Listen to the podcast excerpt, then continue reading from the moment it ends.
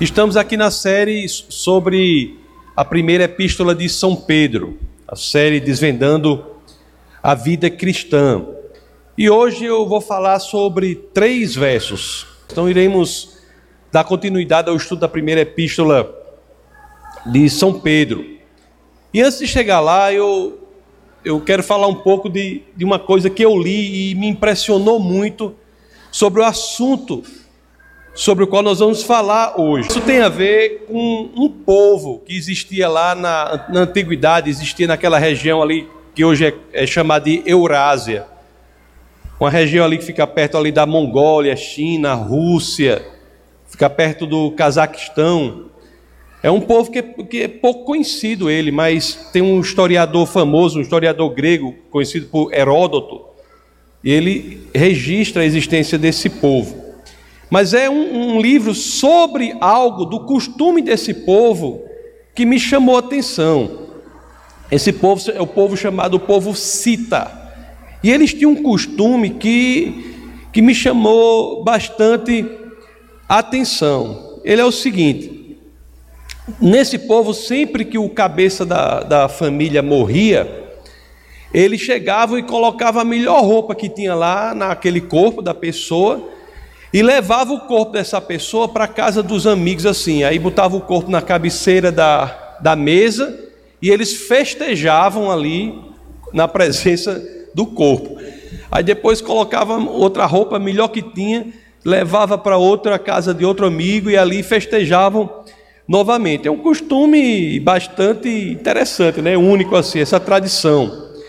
Aí tem um, um, um, escritor inglês que é chamado é, John Ruskin, ele é, ele é um, um, crítico de arte, era um pintor também muito bom, e ele escreveu um livro falando dessa tradição que, que traz algo para a gente, porque ele disse assim: ó, imagine, imagine que a cada um de nós fosse dada a honra que é dada lá na tradição cita lá, essa honra aí de passar por isso. Mas como a gente é vivo, está vivo, então ele tinha que adaptar, né? Ele disse assim: a proposta seria assim: você iria morrer aos poucos, iria morrer aos poucos.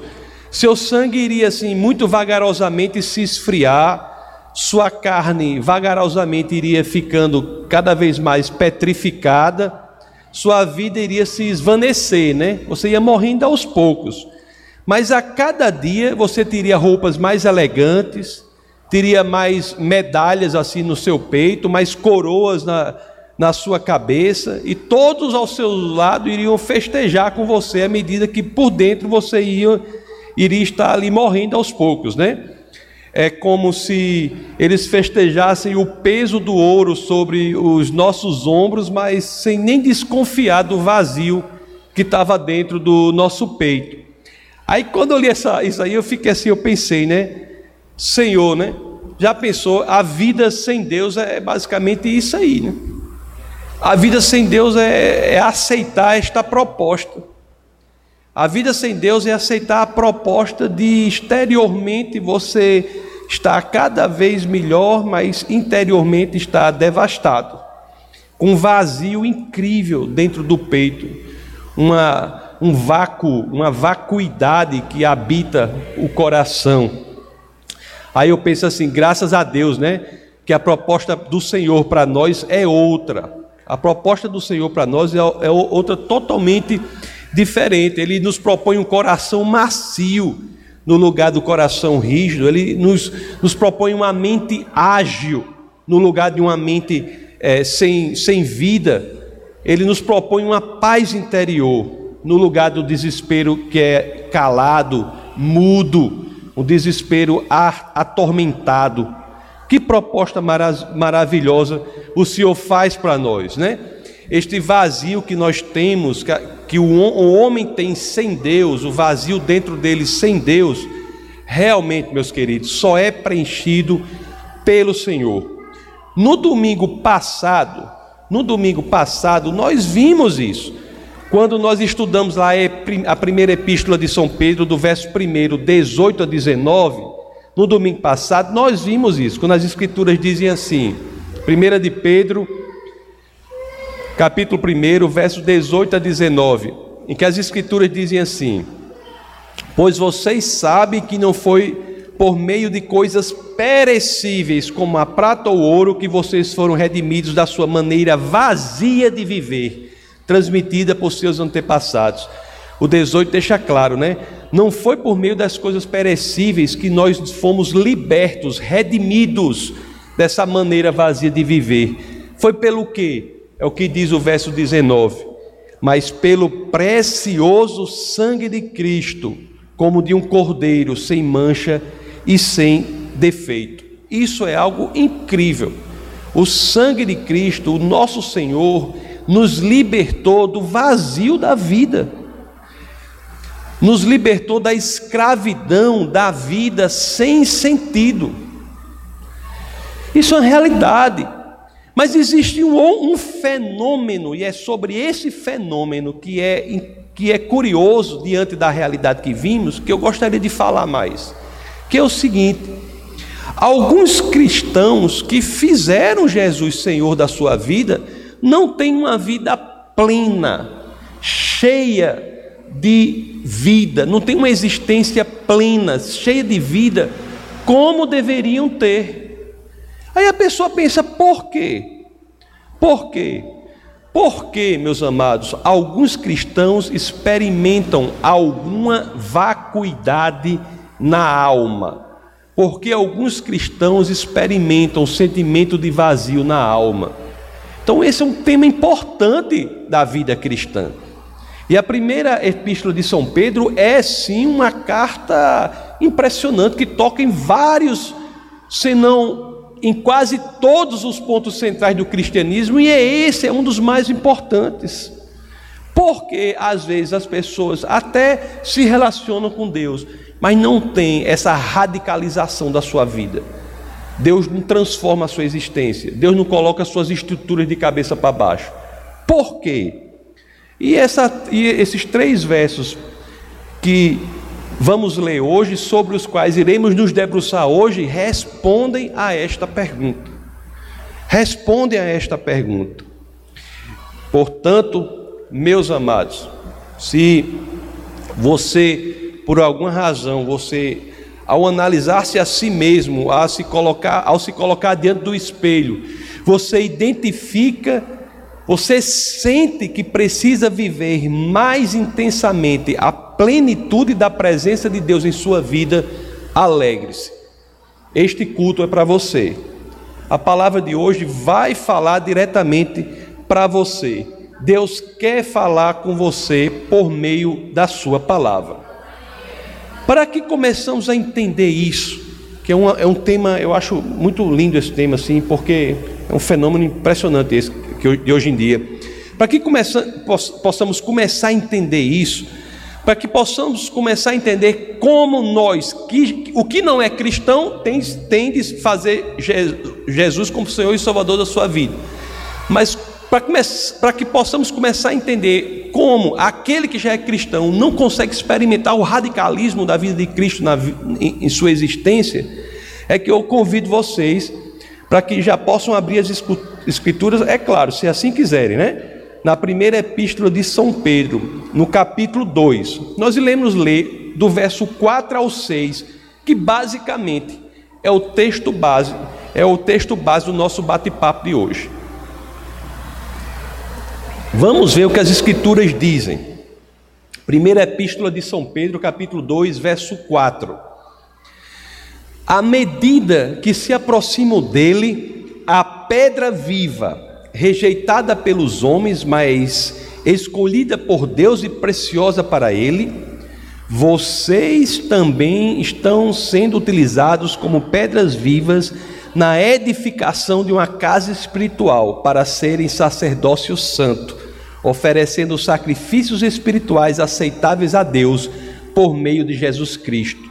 E o 6 diz: Pois assim como é dito na Escritura, o 6, assim como é dito na Escritura, ele faz uma referência aqui a Isaías 28, 16.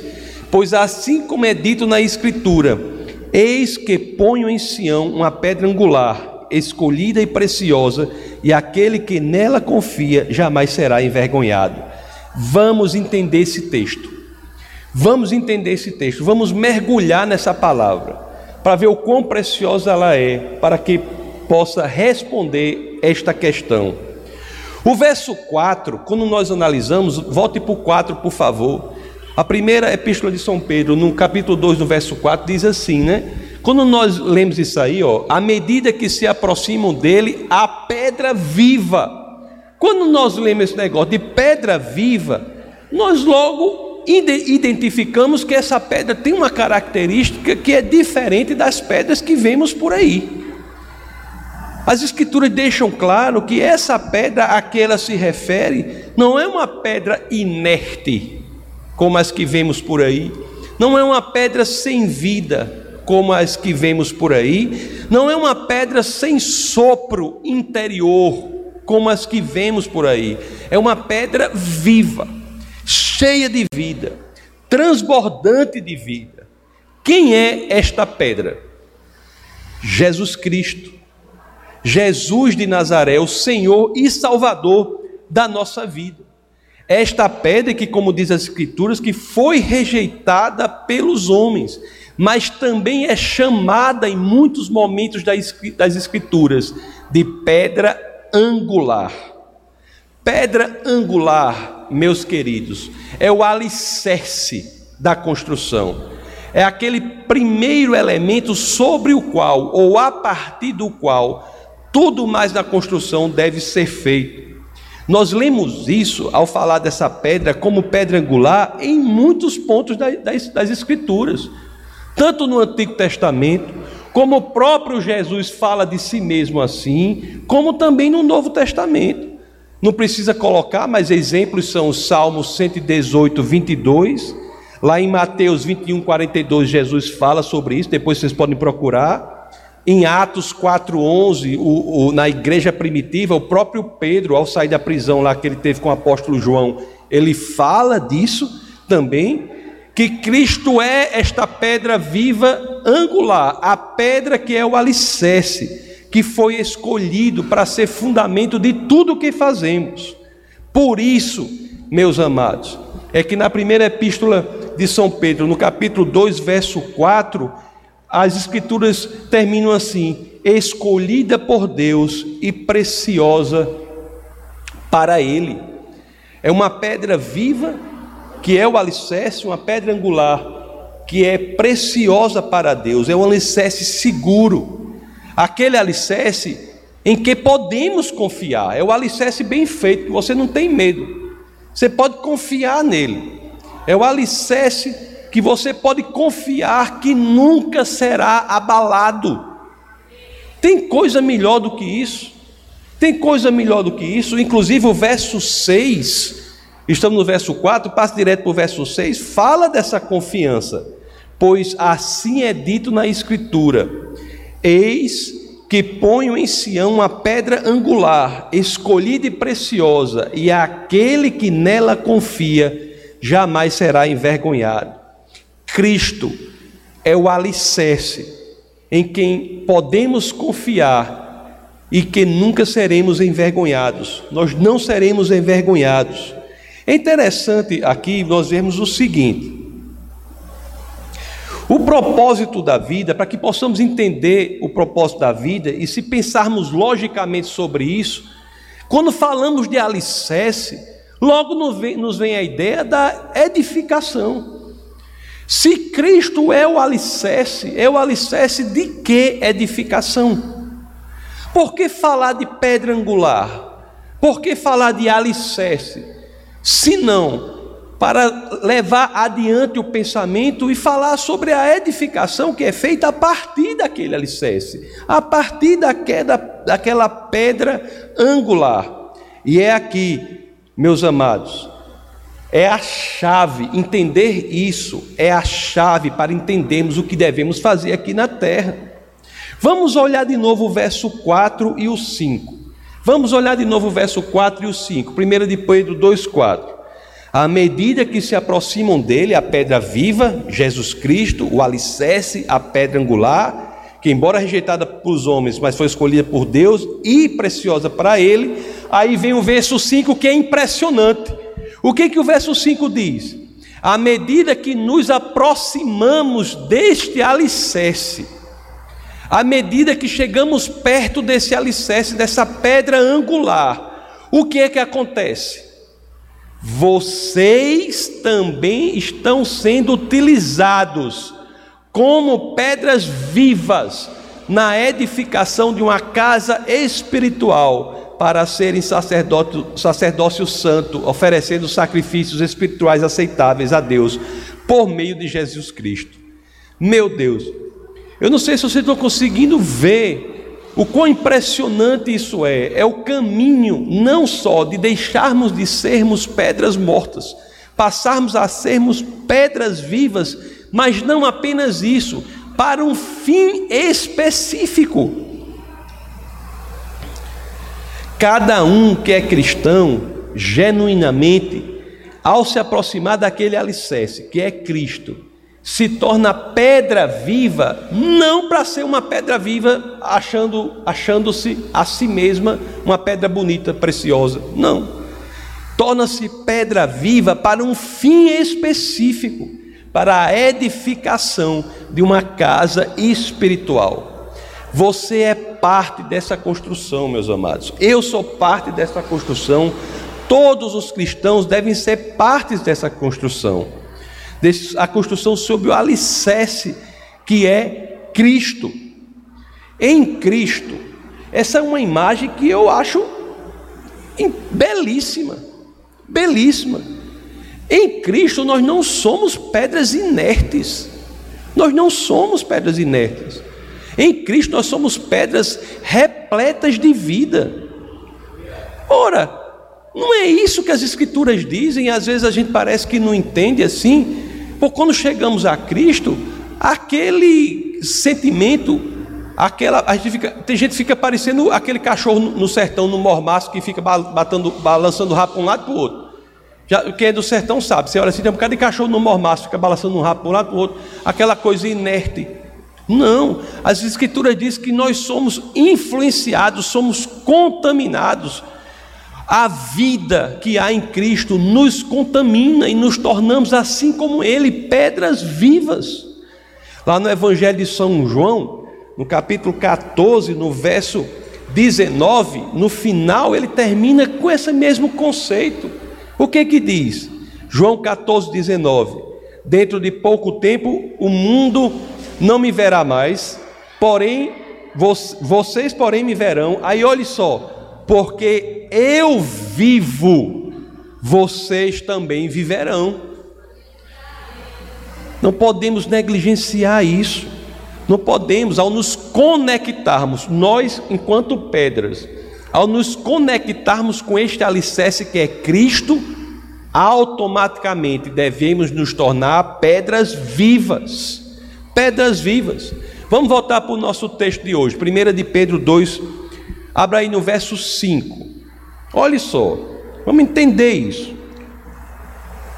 Eu já digo, quero repetir essa parte. Olha, vocês também estão sendo utilizados como pedras vivas na edificação de uma casa espiritual. Nós somos pedra, pedras vivas, repito, não para nos acharmos muito importantes, não para nos acharmos isso, nos acharmos aquilo, nós somos pedras vivas para um fim específico que está claro nas Escrituras para a edificação de uma casa espiritual, para a edificação da igreja do Senhor. Aqui, meus amados, é o ponto em que muitos erramos. Muitos cristãos não têm essa sensação de radicalidade, de transformação, de novo nascimento, de nova vida porque acham que o máximo do exercício cristão é a conexão com o Senhor, quando na realidade estão negligenciando a dimensão do que Ele quer que façamos aqui na terra. Você não pode ser cristão sem ser missionário. Não pode. Se você é cristão, você é missionário. Você tem um fim específico de construção de algo da igreja do nosso Senhor e Salvador Jesus Cristo. Às vezes achamos o seguinte, porque às vezes a gente pensa assim, né? Nós pensamos que estamos dedicando nossa vida a Deus. Na sua casa, lá no, onde você está, ou então você vai para a igreja, mas não, você está dedicando sua vida a Deus. Mas quando você pensa só em Deus, mas não pensa na igreja do Senhor. Não é isso que Deus, Deus diz na sua palavra, não. Deus não fala isso na sua palavra. Deus diz as duas dimensões. Eu sei, meus queridos, que muitos fazem isso não por, por deliberação própria, muitos fazem isso por quê? Muitos fazem isso porque nós vivemos sim em uma sociedade individualista. Vivemos, isso é um fenômeno, é uma realidade inegável, não é? Então, o cristão que está na sociedade individualista e não consegue ver a dimensão da igreja, ele não consegue ver. Isso promove no cristão um fenômeno extremamente interessante, é incrível. Isso é um fenômeno que na igreja primitiva nem de perto era pensável, algo assim. Há muitos cristãos, eu conheço, que genuinamente se interessam por sua salvação. São cristãos que se interessam por sua salvação. E não só por isso. Cristãos que se interessam por sua qualidade de vida espiritual. Fazem isso mesmo. Mas quando se analisam, mesmo genuinamente se interessando por sua salvação, se interessando pela própria qualidade da sua vida espiritual, ao se analisarem, eles conseguem identificar nele um vazio. Por quê? Porque não estão levando a extensão, não estão aproveitando a oportunidade de existência aqui na terra para fazer aquilo que o Senhor quer que façamos. Não encontram na maneira como vivem, essa alegria explosiva de viver, de, de, essa alegria explosiva de levar ao máximo o que, o que da vida pode ser feito. Por quê? Porque muitas vezes são genuínos, querem se conectar com o Senhor, querem ter uma vida espiritual, mas negligenciam o trabalho que tem que realizar aqui na terra por meio da igreja do Senhor. São cristãos que infelizmente foram contaminados pelo, pelo chamado vírus do individualismo gospel, né? Vamos chamar assim. É o vírus do individualismo é gospel, gospel. Não me entendam mal. Muitos até encontram relevância em Jesus Cristo. Estou entendendo o que eu estou falando, né? Encontram relevância em Cristo, mas não se importam verdadeiramente pela igreja podem até se dedicar à sua própria saúde espiritual, mas não se dedicam à saúde espiritual da igreja do Senhor. Meus queridos, não sejamos ingênuos, não sejamos infantis como crianças, temos que amadurecer espiritualmente. Se é pela cruz, é pela cruz, pelo que Jesus fez na cruz, que Cristo nos reconciliou com Deus é pela igreja que ele nos reconcilia com o próximo. É pela igreja que somos reconciliados com o outro. E é atenção, meus queridos, a essas duas dimensões que de fato farão com que essa vida tenha sentido. Porque o que Cristo fez por você, Ele já fez. Se você entregou seu coração ao Senhor, você é salvo. Você é conectado com Deus. Mas você tem que ter a dimensão de dedicar a sua existência a Ele para que você sinta a experiência genuína da vida cristã aqui na terra. Não é por acaso, meus queridos, que o verso, é, o verso 4 e 5, 1 de Pedro 2, 4 e 5, fala, no plural, se refere a nós como uma coletividade.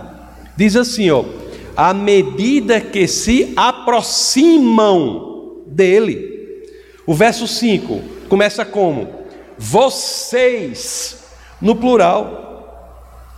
Nossa plenitude real, verdadeira, é encontrada no nosso movimento coletivo, no nosso movimento conjunto, no movimento da igreja do Senhor no nosso movimento enquanto igreja fundada sobre ou a partir da pedra fundamental que é Jesus Cristo.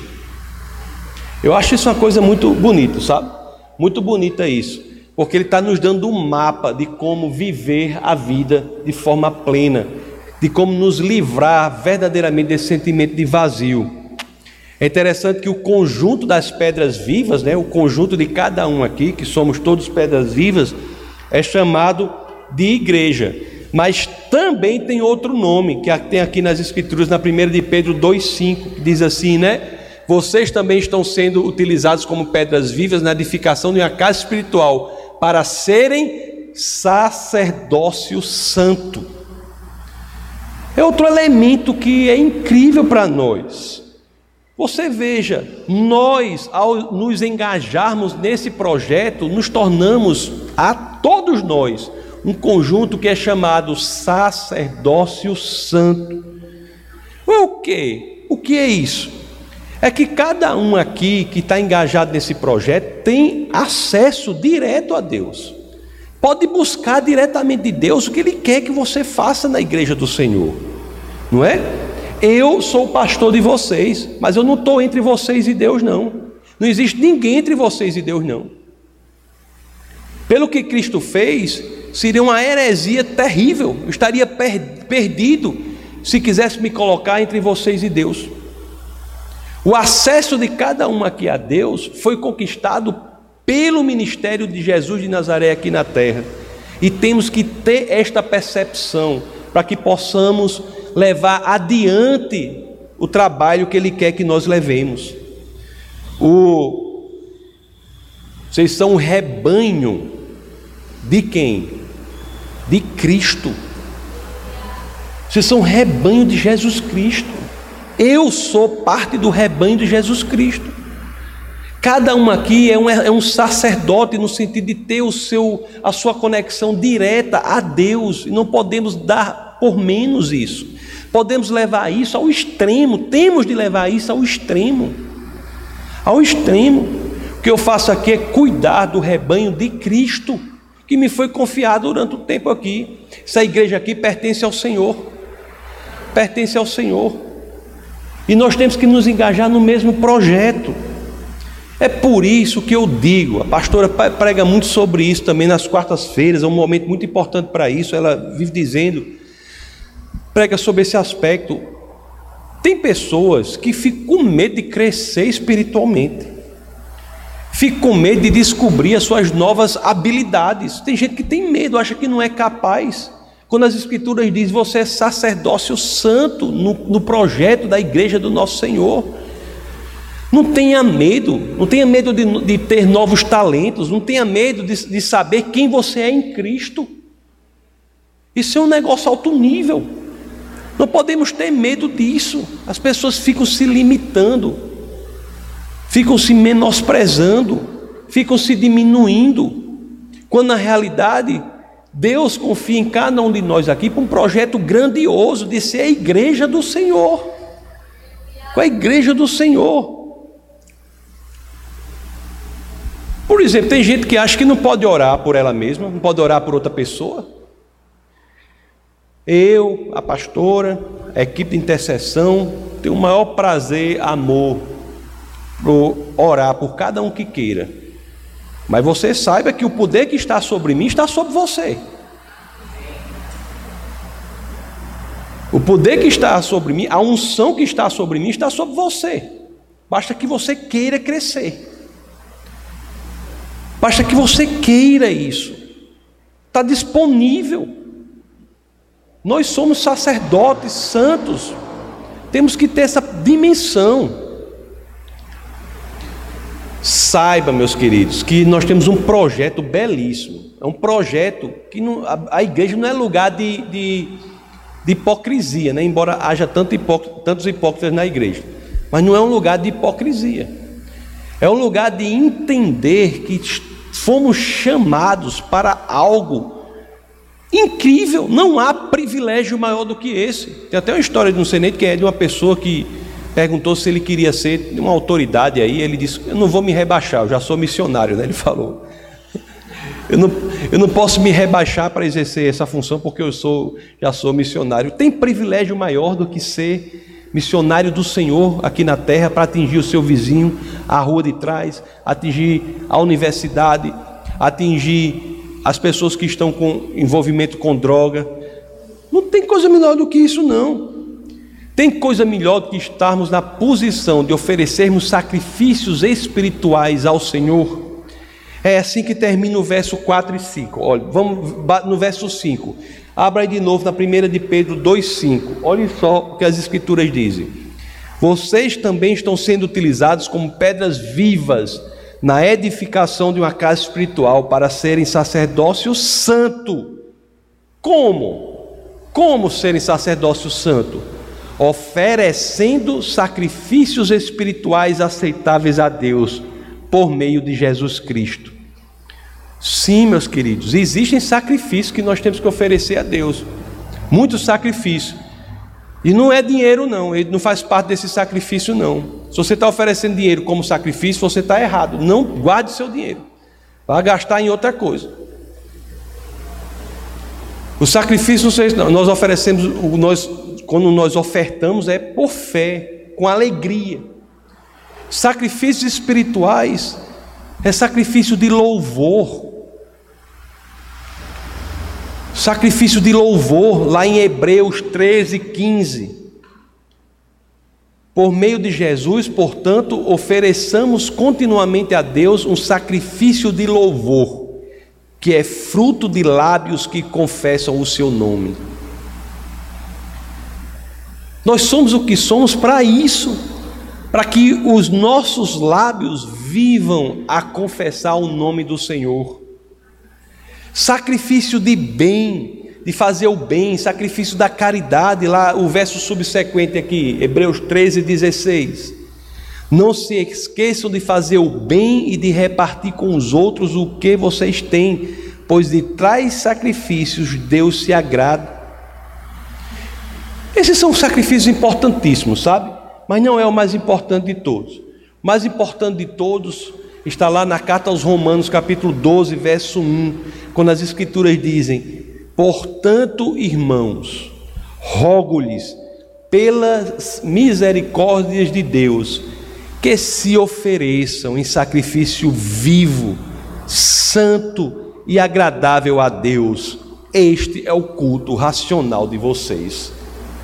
É para isso que fomos chamados, Senhor. Eu estou aqui nessa coisa doida aqui que chama planeta Terra. Nesse período aqui. Eu não tenho outra coisa a fazer senão me entregar em sacrifício vivo. Usa-me da forma que o Senhor quer que eu seja usado. Entregar-se ao Senhor por completo. Chegar a ponto de fazer como Paulo disse, já disse várias vezes: viver é Cristo, morrer é lucro. Qualquer coisa menos do que isso é nós não valorizarmos, não darmos a dimensão correta à maravilha que é ser cristão. Não há outro caminho, meus amados. Eu sei que não é fácil, muitas vezes não é fácil, mas é incrível, é impressionante. Essa dimensão, né, do da Existe a dimensão da conexão com Deus pela cruz. Isso é belíssimo. Mas não vamos negligenciar a dimensão da conexão com os que têm de ser atingidos, com os irmãos. E essa conexão se dá pela igreja do Senhor. Com essas duas dois elementos é que verdadeiramente aí sim nós iremos entender que nossa vida é plena, é cheia de propósito, é cheia de sentido não pelo que Jesus fez por nós, mas porque nós estamos obedecendo a um chamado, não um chamado temporário, mas um chamado de existência. É um chamado para sermos de uma forma específica. Não podemos cair, meus queridos, no vírus ser, não podemos deixar ser contaminados pelo individualismo gospel. Pessoas que, embora salvas, embora as pessoas que se dedicam ao Senhor, mas a seu grau de dedicação unicamente se circunscreve, atinge unicamente a sua própria existência. Não é disso que Jesus fala. Jesus não precisa disso. Porque se fosse assim, a gente não continuava aqui, a gente já ia logo para o céu, era arrebatado. É preciso que nós tenhamos aqui uma missão específica que é dada por Deus, de sermos a igreja do Senhor, para que possamos atingir mais e mais pessoas para Ele. É esse sentimento incrível de, ao nos dedicarmos à obra do Pai, com os seus talentos, com suas habilidades, com o que Deus chamou você para fazer. O que eu faço aqui, fulano não faz, o que ciclano faz, fulano, o outro não faz, o que o que sei quem faz, eu não consigo fazer. Cada uma é uma pedra para construir a obra para Deus. E se nós não tivermos isso como inafastável da nossa vida, do nosso projeto de vida, não conseguiremos nunca sentir esse, essa radicalidade que é a transformação de Jesus Cristo no nosso interior. Viveremos aqui como uma cortiça, né? Na água assim, boiando para um lado para o outro, esperando a morte chegar. A vida não é isso. A vida não é isso. Isso é muito pouco. A vida não é isso. A vida é uma oportunidade única de radicalizarmos a existência e atingirmos aqueles que ainda não ouviram falar do nosso Senhor e Salvador Jesus Cristo. Depende unicamente de cada um de nós. Vamos orar. Essa foi uma produção do Ministério Internacional Defesa da Fé, um ministério comprometido em amar as pessoas, abraçar a verdade e glorificar a Deus. Para saber mais sobre o que fazemos, acesse defesadafé.org.